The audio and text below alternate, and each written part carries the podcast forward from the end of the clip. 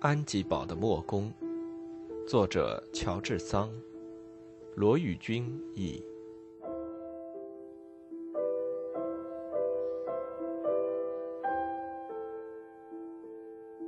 七，布朗西蒙。马塞尔拥抱了磨坊的主妇，并且拿了一大把钱，悄悄地给磨坊的仆人以后。便欢欣地爬上那架倒霉的轻车。平等理想的初次尝试，使他心灵的深处乐开了花。他所要完成的美梦，也是以最富有诗意的色彩呈现在他的眼前。但是，一看见布朗西蒙堡寨，便把他的这些理想弄得特别的暗淡。他一跨进自己的领地的门槛，他的心便忧伤起来。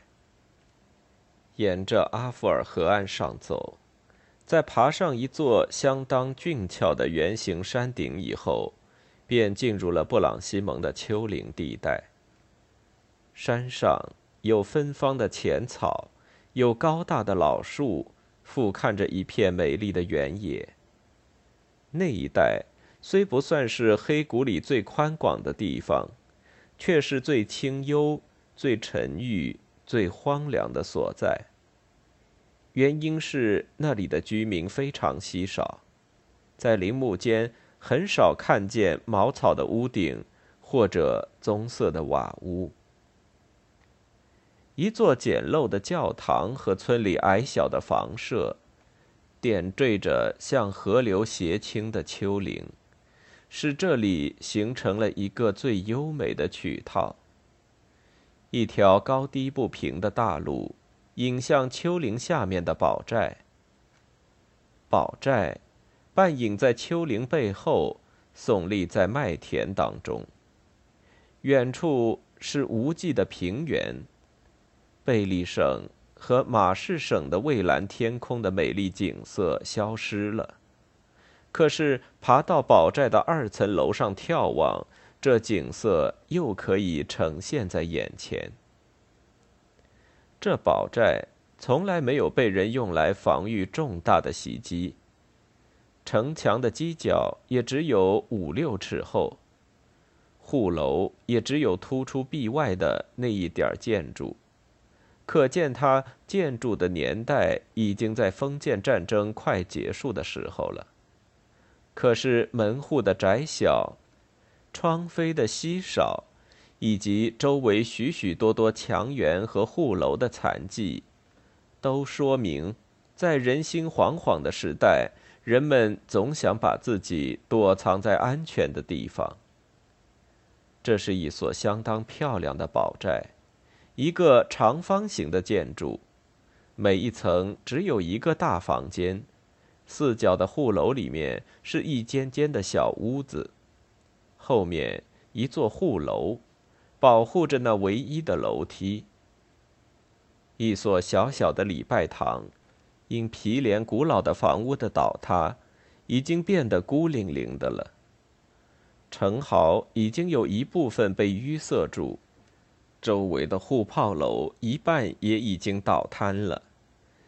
从前在宝寨北面的那片池塘，已经成了一个漂亮的斜长的草原，中间荡漾出一泓小小的泉水。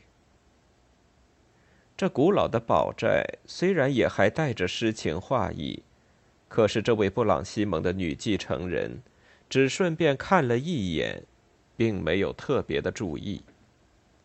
莫公扶着她下了车子。引着他向他叫做新寨子的广大的农庄走去。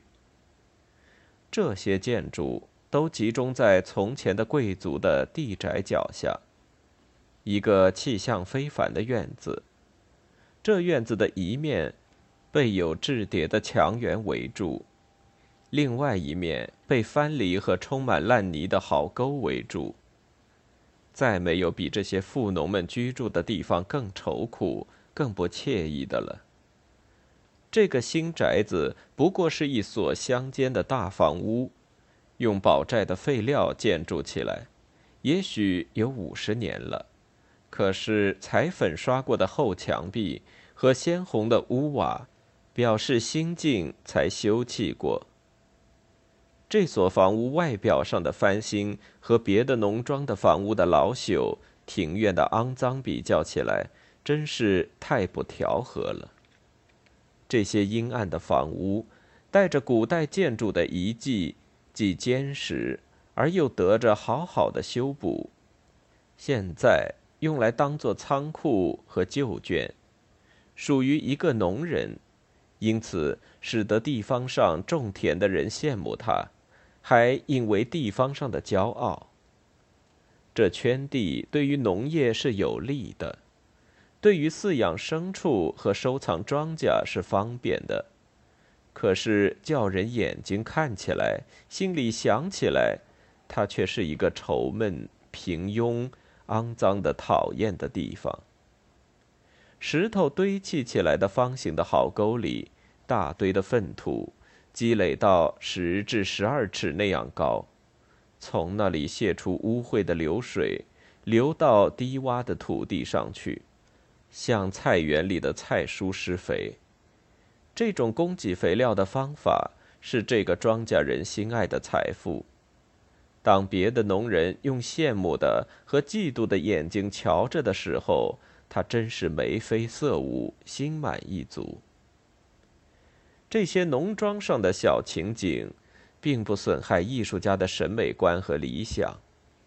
院子里的混乱和农具的堆积，环绕着这一切生长的青翠的植物，把它们隐藏着或者暴露出来。可是，在一个宽阔的土地上，再没有比这污秽的景象更使人不愉快的了。除了从粪堆流出的污水以外，还有大群的火鸡、鹅、鸭满处走来走去，简直没有叫人可以安全插脚的地方。这片高低不平的荒凉的土地上，有一条石子路。可是，在那个时候，也和别的道路一样不好走。新寨子的旧屋顶上的废料抛弃在地面上，行人只能在破瓦断垣上行走。房屋翻盖的工程虽然在六个月以前已经结束了，可是修理的费用归业主，清除废物、打扫庭院却归佃农自理。佃农打算等到夏季的农事结束，在他的仆人们有空闲的时候，才去料理打扫的事情。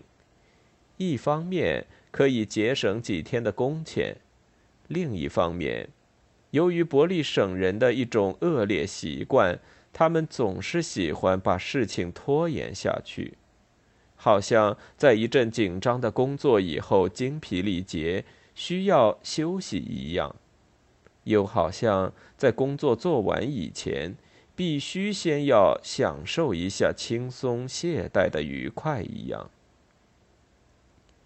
马塞尔把这个粗野讨厌的农人的富有景象和莫公的诗意的幸福环境比较了一番以后，打算把自己的感想向莫公说一说。可是，在受了惊骇而又不敢移动的火鸡的呼叫声中，母鹅的尖锐鸣声中，四五只瘦小的黄毛狗的狂吠声的共同喧嚣之下，他简直无法开口，因为那一天是礼拜日，牛系在圈里，农人们立在门前，穿着节日的衣服，换句话说，便是从头到脚都穿上普鲁士粗蓝布缝制的衣服。他们望着轻车驶进院子，十分惊异，可是没有一个人跑去迎接客人，或者跑去通知主人说有客来访。因此，格南路易只好自己去做布朗西蒙夫人的介绍人。他一点儿也不拘束，没有敲门便走了进去，说道：“布瑞克南太太，来呀，你看。”布朗西蒙夫人亲自来拜访你们了。这个不及预料的消息，对于三个刚刚做完弥撒回来、站在桌边正要吃点心的布瑞克南家的女眷，是那样感觉突然，以至于使他们呆傻起来。你望着我，我望着你，好像在互相询问：在这种情形下面，究竟要怎样说、怎样做才好？马塞尔走进屋子以后，他们还呆呆地站在那里。他看见这一群女眷是三代人。布瑞可南老妈妈既不会写字，也不认识字，完全是乡村妇女的打扮。布瑞可南太太是佃农的妻子，穿得比婆婆漂亮些，有一点儿像教室的管家婆那样。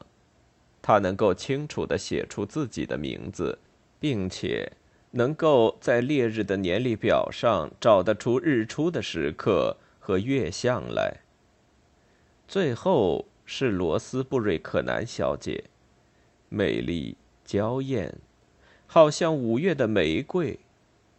她很能看看小说，会记记家里的日用账，还能跳交际舞。她的头发梳得很整齐，穿着一身漂亮的玫瑰色的青罗长衫，奇妙地衬托出一个迷人的身材。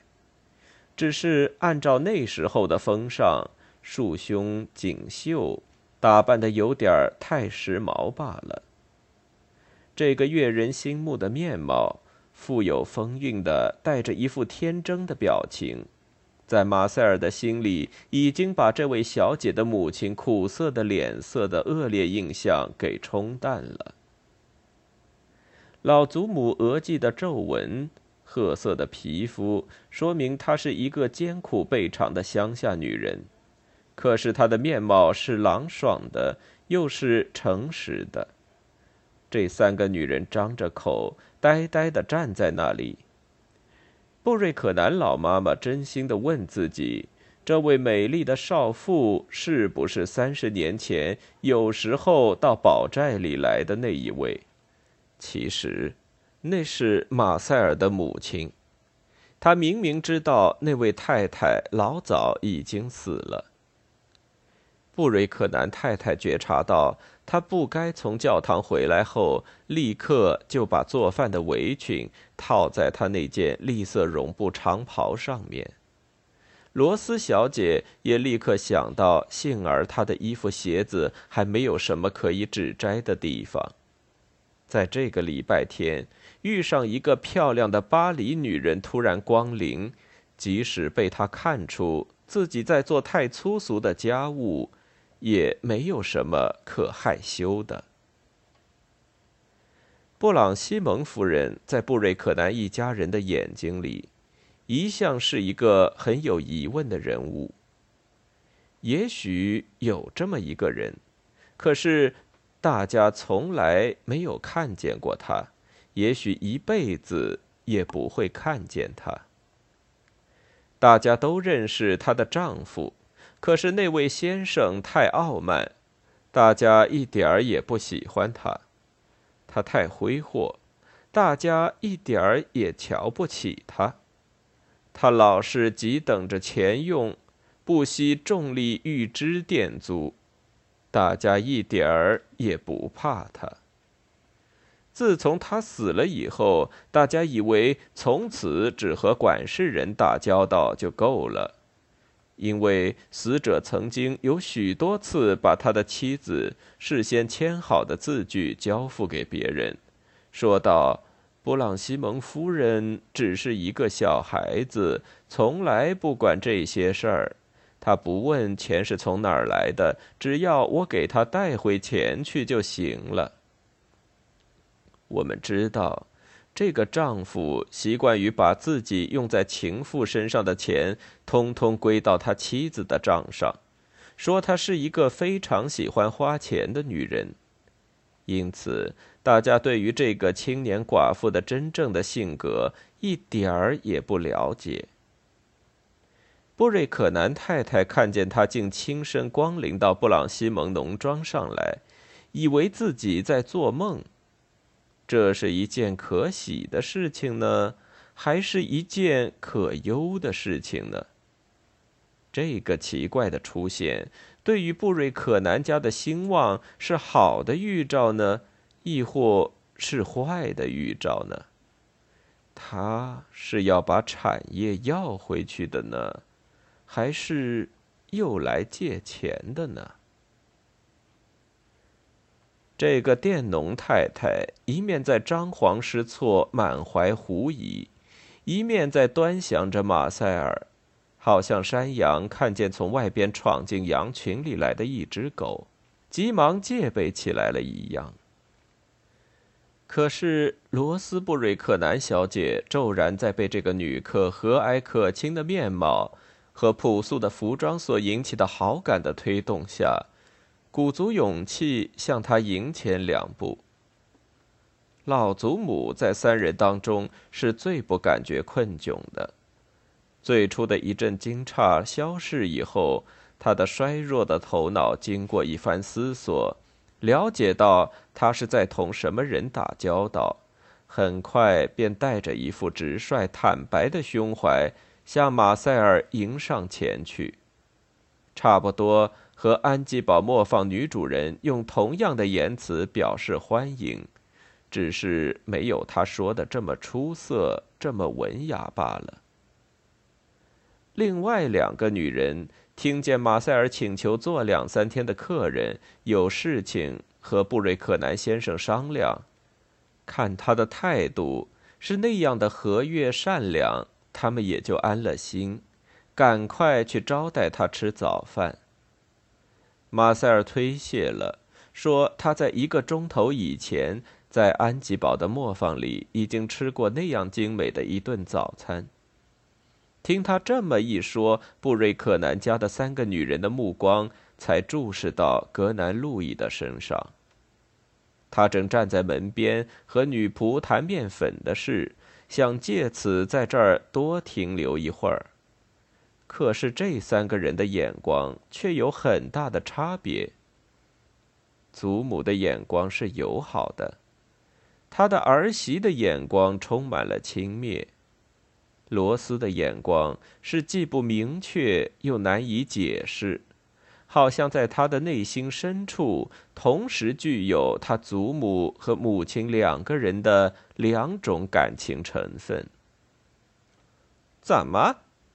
当马塞尔用几句话说明了前一夜的遭遇以后，布瑞可南太太用叹息和讥笑的声调说道：“你怎么只落得到这家磨坊里去借宿，我们却一点儿都不知道嘞？哎，为什么这个傻磨工不把你立刻带到我们这儿来呢？哦，我的天，你可是过了多么坏的一个夜晚呢，夫人！”哦，好的很。你说的正相反，我像是一位女王一样被人接待着。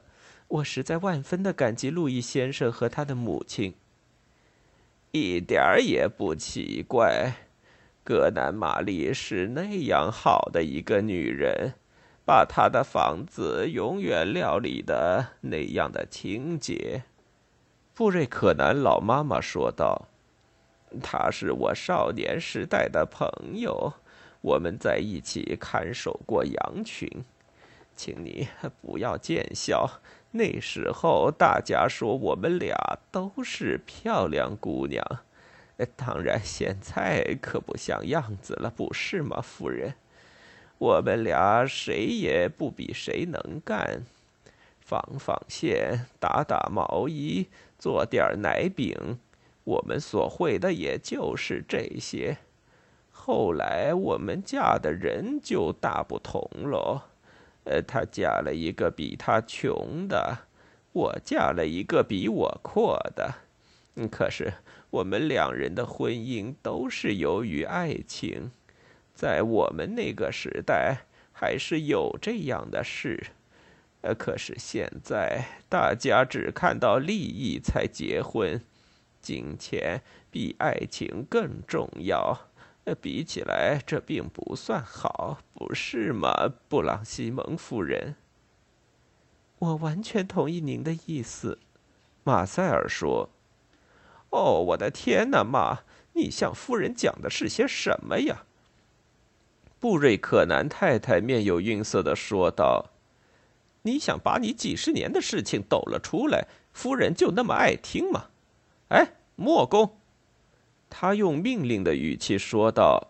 快到仓房里，或者到房子后面的荞麦田里找找布瑞克南先生，叫他来向夫人行礼。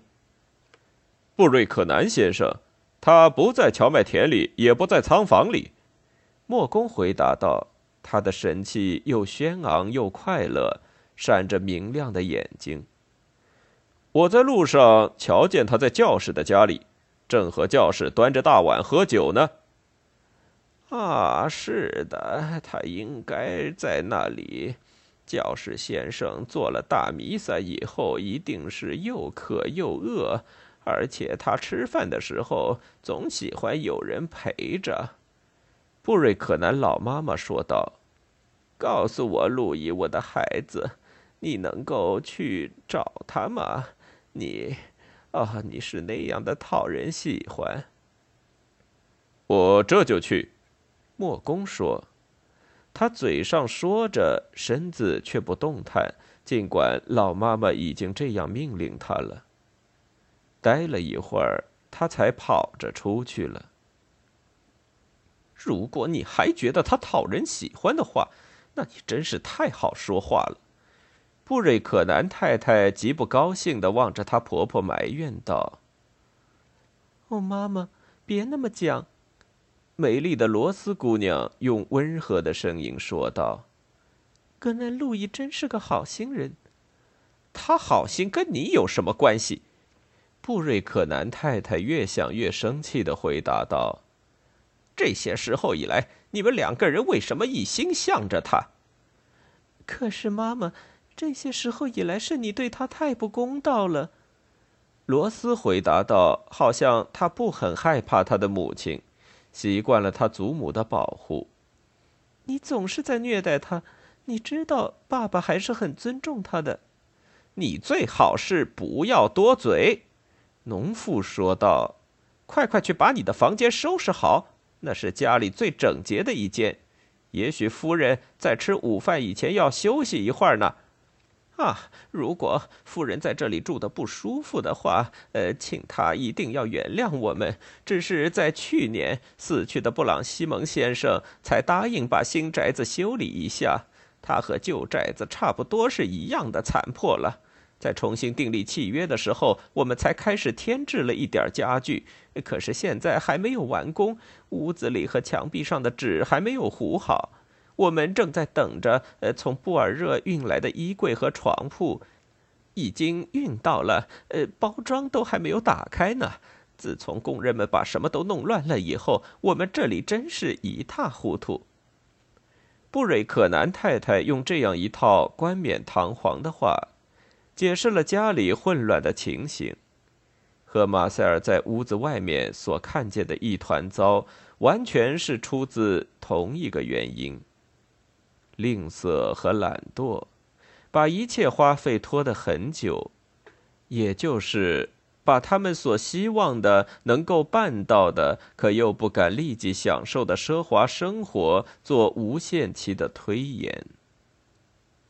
宝寨女主人突然来到的那间屋子是令人愁闷的，被烟熏黑了的。可以说是新寨子里最丑陋、最不洁净的地方。这房间是厨房，同时也是餐厅和会客厅。因为大门常常是打开的，鸡老是跑到里面来，把鸡赶出去，变成了农庄女主人经常的日课。好像这些赶出去又跑进来的家禽，倒成了主人的怒骂、斥责必不可少的对象。也就是这间屋子里，他们接待时时刻刻都要和他们打交道的那些乡下人，他们沾满污泥的脚和毫不拘束的习惯，会把地板和家具弄坏。因此，在这间屋子里的过道上，只陈设些粗糙的草垫椅和木凳，可是每天还需白费事的扫上十来次。这里也是苍蝇来开全体大会的地方，摆满了各式各样的烘烤工具的庞大的火炉，整年终日都烧着火，使得这间屋子一到夏天让人特别难受。可是全家老少总是不断的在这里聚会。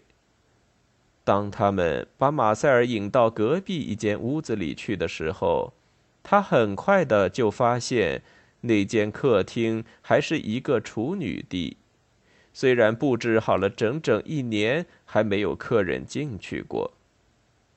它是按照乡村旅馆那样粗俗的华美样式装饰起来的，崭新的地板还没有涂蜡上油。印花布的透光窗帘是用雕花的铜钩悬挂着的，一切都充满了低级的趣味。壁炉上的陈设也反映了那些冒充文艺复兴时代的装饰品的刺眼的颜色和丑陋的形状。一张极精致的独角圆桌，有一天他们也许要在桌上喝咖啡的。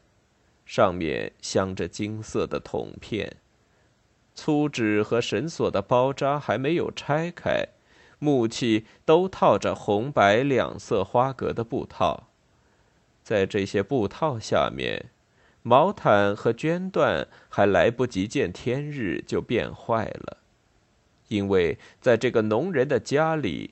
他们把客厅和寝室还分辨不清，两张还没有挂上帐子的红木床直线似的排了起来，床脚伸向窗子，在门的进口处左右各放上一张。这家里的人都悄悄地说道：“这会是罗斯新婚的寝室。”马塞尔感觉这间屋子是那样的不惬意，实在不愿意住在里面。他说：“他一点儿也不想搅扰这里的主人。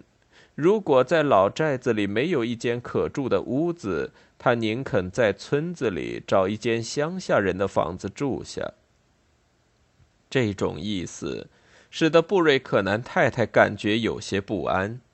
他费尽力气劝说他的客人，让他改变主意。真的，在老寨子里有间房子，大家都把它叫做主人房间。当您那位已故的丈夫男爵先生每次要光临这里的时候，总是在未动身以前事先通知我们，我们仔细的打扫干净，使他不致感觉太不舒服。可是这倒霉的宝寨是那样的凄惨，那样的破损，老鼠和蝙蝠在那里发出那样可怕的喧嚣，屋顶也不大结实，墙壁又有点颤动，睡在里面真是太不安全了。我总不了解男爵先生为什么对于那个房间有那么高的兴趣。他总不愿意到我们这里来住，弄得大家都以为，如果他不在老寨子里住宿，而在这里来过一夜，他会感觉贬低了他的身份似的。我要去看看那个房间，只要有间房子睡觉，我就感觉满意了。同时，我请求你们千万不要太张罗，我一点儿也不愿意给你们添麻烦。可是罗斯表示，他情愿把自己的房间让给布朗西蒙夫人，措辞是那样的友好，面貌又是那样的和蔼，使得马塞尔轻轻地握住他的手，向他道谢，但是，并没有改变主意。新寨子的景象，再加上他对布瑞克南太太有一种本能的反感。是他坚决地辞谢了他在磨坊里终于欣然接受的那种招待。当布瑞克南先生进门来的时候，他还在推卸着农庄女主人礼貌上的啰嗦。安吉堡的墨工，作者乔治桑，罗宇君译。